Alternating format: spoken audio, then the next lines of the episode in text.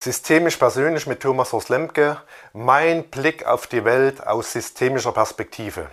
Hallo und herzlich willkommen. Heute geht es um eine Familie, also Systemtheorie und eine Familie. Systemtheorie, also die Theorie komplexer Systeme, komplexer lebender Systeme, arbeitet ja unter anderem damit, dass sie eben Systeme anschaut. Ja, was ist ein System? Ein System im Sozialen besteht aus verschiedenen Elementen, die auf eine bestimmte Art und Weise miteinander kommunizieren, also auf eine bestimmte Art und Weise miteinander sind. Und die Art und Weise unterscheidet sich von der Art, wie sie mit Außenstehenden umgehen.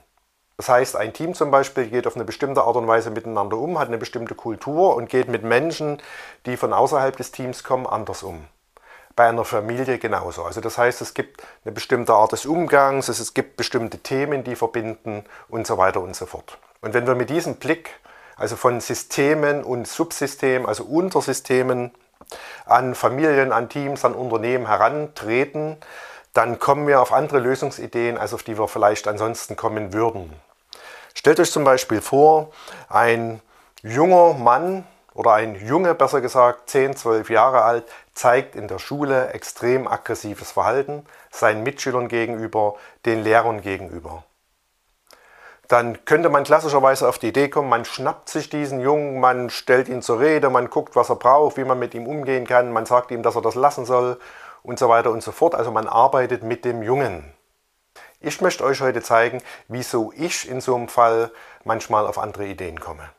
Für alle, die diese Folge vor allen Dingen hören, ich zeichne hier nebenbei an, aber ich werde immer sagen, was ich zeichne, so dass du es vielleicht vor deinem inneren Auge entstehen lassen kannst. Ich zeichne zuerst ein kleines Viereck für den Vater und einen runden Kreis für die Mutter der Familie. Dann gibt es in der Familie noch zwei Kinder. Es gibt diesen Sohn, der so 10, 12 Jahre alt ist. Und es gibt noch eine Tochter, die jünger ist als er. Und um diese vier Personen herum male ich einen Kreis, denn die sind ein System, die sind eine Familie. In dieser Familie gibt es Untersysteme. Das eine Untersystem sind die Eltern, wo es also ein Miteinander gibt. Die beiden sind Eltern und die beiden haben auch eine Paarebene miteinander, hoffentlich. Dann gibt es eine Generationengrenze. Und dann gibt es noch die zwei Kinder, die sind auch ein Subsystem, also das Subsystem der Kinder. Soweit so klar. Ne? In der Familie gibt es ein Untersystem, das sind die Eltern, und ein Untersystem, das sind die Kinder, die Jüngeren. Nun könnte man noch mehr Untersysteme entdecken und das macht man dann je nach Anliegen, je nach Aufgabenstellung. Ne? Schaut man dann, worauf guckt man, auf welche, äh, auf welche Unterscheidung, auf welches Untersystem guckt man. Aber was sich hier vielleicht anbietet, ist, es gibt das Untersystem der Männer, also Vater und Sohn und der weiblichen Familienmitglieder, also Mutter und Tochter. Haben wir schon mehrere Untersysteme, die wir uns anschauen können. Nun ist es wichtig für ein System, dass innerhalb des Systems genug kommuniziert wird und andererseits, äh, dass die Grenzen nach außen, also die Unterschiede nach außen stark genug sind. Sonst lösen sich die Grenzen des Systems auf. Stellen wir uns vor, diese Familie, der Vater hat eine Arbeit, wo er die Woche über recht viel unterwegs ist, ist meistens nicht da. Die Mutter ist daheim mit den, drei, äh, mit den beiden Kindern. Und nun könnte es passieren, dass die Mutter sich vielleicht ein bisschen einsam fühlt oder wenig unterstützt, weil der Vater selten da ist. Äh, und wenn er dann am Wochenende kommt, dann freut sie sich, dass er sie endlich unterstützt. Er aber ist die ganze Woche unterwegs und freut sich, wenn er nach Hause kommt, dass er endlich mal alle fünf Grade sein lassen kann. Dann haben die beiden eine Schwierigkeit miteinander, dann hätten die beiden was miteinander zu klären. Jetzt nehmen wir an, das gelingt nicht besonders gut. Und dann gibt es ja in der Woche ein Dreiersystem, was zu Hause ist. Der Vater ist raus und die Mutter ist mit den Kindern allein zu Hause. Der Sohnemann bekommt mit, dass die Mutter irgendwie belastet, schwer oder traurig wirkt. Er ist ja schon älter und er fragt seine Mutter, Mensch, Mama, was ist denn? und Mama erzählt, wie schwer sie es hat, weil sie alles alleine machen muss und rutscht dabei auch ein Stück da rein, dass sie sagt, wie, wie schwierig es mit Papa ist, weil der ist ja nie da und dann hat er letztens noch das gesagt und so weiter und so fort. Das heißt, äh, wir haben jetzt ein weiteres Untersystem in dieser Familie. Wir haben das System Sohn und Mutter. Die zwei sind eng miteinander. Die kleine Tochter bekommt das mit, dass die zwei enger miteinander sind, dass sie da nicht so richtig reinkommt.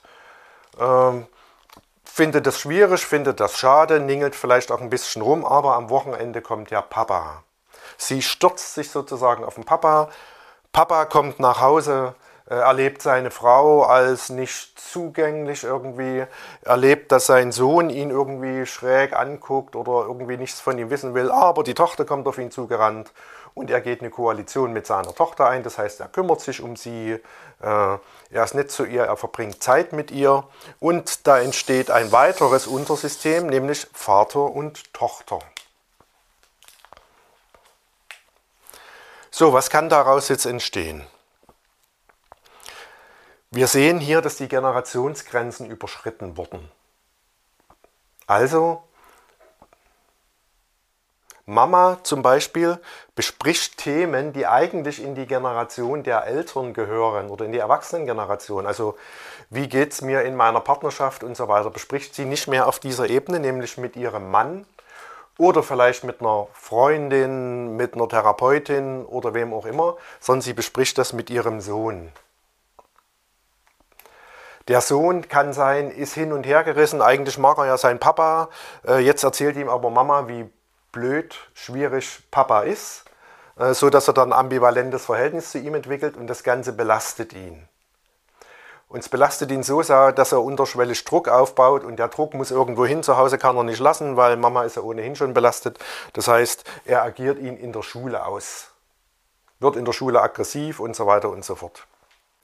Bei der Tochter könnte eine andere Dynamik entstehen. Sie himmelt Papa an, Papa ist nett zu ihr. Eigentlich wäre es gut, Papa ist der erste Mann in der Tochter ihrem Leben. Äh, und das heißt, wenn sie ihn zu sehr anhimmelt oder ihm zu sehr sagt, ach, du bist so toll, dann wäre es gut, Papa würde sie frustrieren und würde sagen, geh du mit deinen Freunden spielen, such dir einen Freund, aber komm nicht zu mir.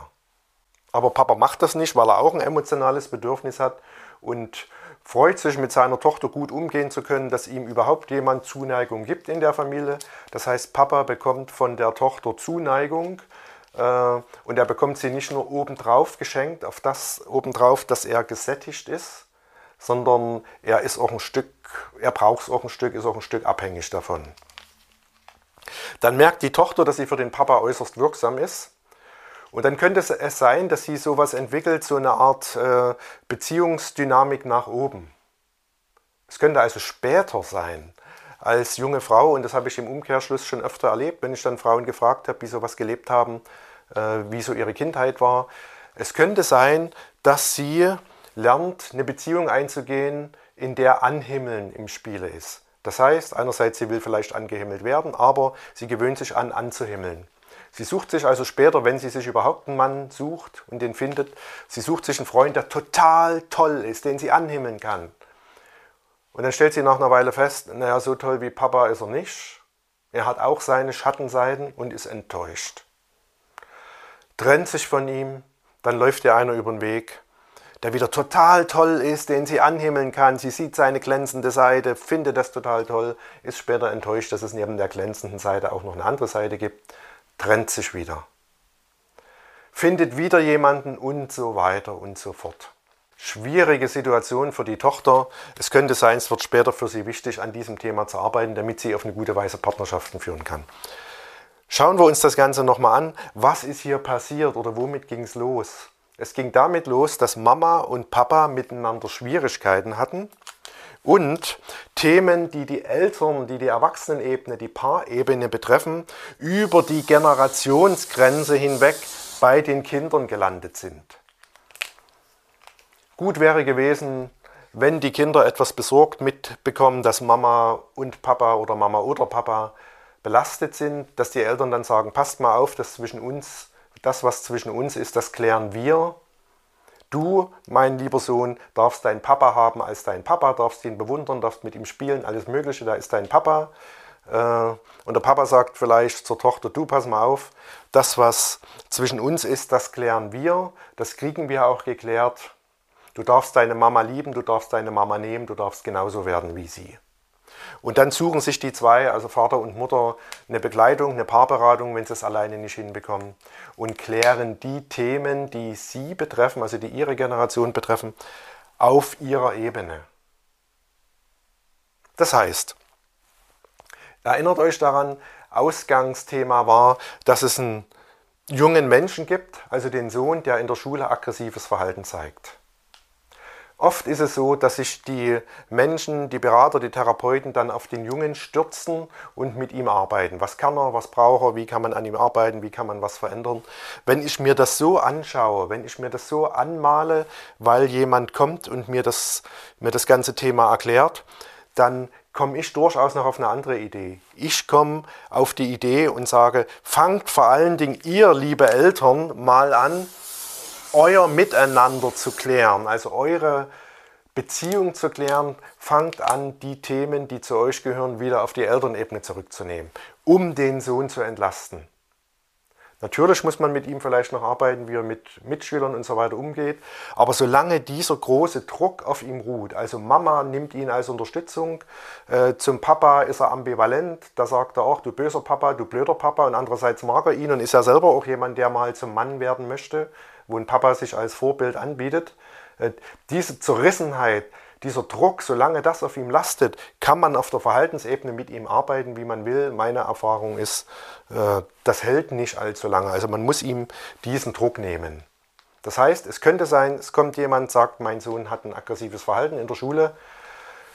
Wir machen eine Stunde, wir zeichnen das alles auf und die Eltern gehen raus mit dem Auftrag, ihre Partnerschaftsprobleme zu lösen. Es kann sein, später vielleicht kommt die Tochter als junge Frau oder meistens schon Frau so mit, naja, 30, 40, die schon mehrere Beziehungen hinter sich hatte, die immer vielversprechend losgingen und dann später traurig oder mit Enttäuschung endeten, kommt zu mir und sagt, ja, ich will irgendwie mit den Männern, das klappt nicht so, ich will an meiner Beziehungsfähigkeit arbeiten. Und ich komme auf die Idee zu sagen, pass mal auf, wir müssen mal die Beziehung innerlich in dir zu deinem Vater erstmal klären dass dieses Anhimmeln aufhört, dass es aufhört, dass du Beziehungen suchst, wo du jemanden anhimmeln kannst, letztlich um selber aufgewertet zu werden. In diesem Sinne kann der Blick auf Systeme, also der systemische Blick, inspiriert von der Systemtheorie, indem man es auch mal anmalt oder sich mal deutlich zeichnet, zu anderen Ideen führen, als man sie ansonsten hätte, wenn man es mit schwierigen Phänomenen zu tun hat. Das war heute der Blick auf eine Familie.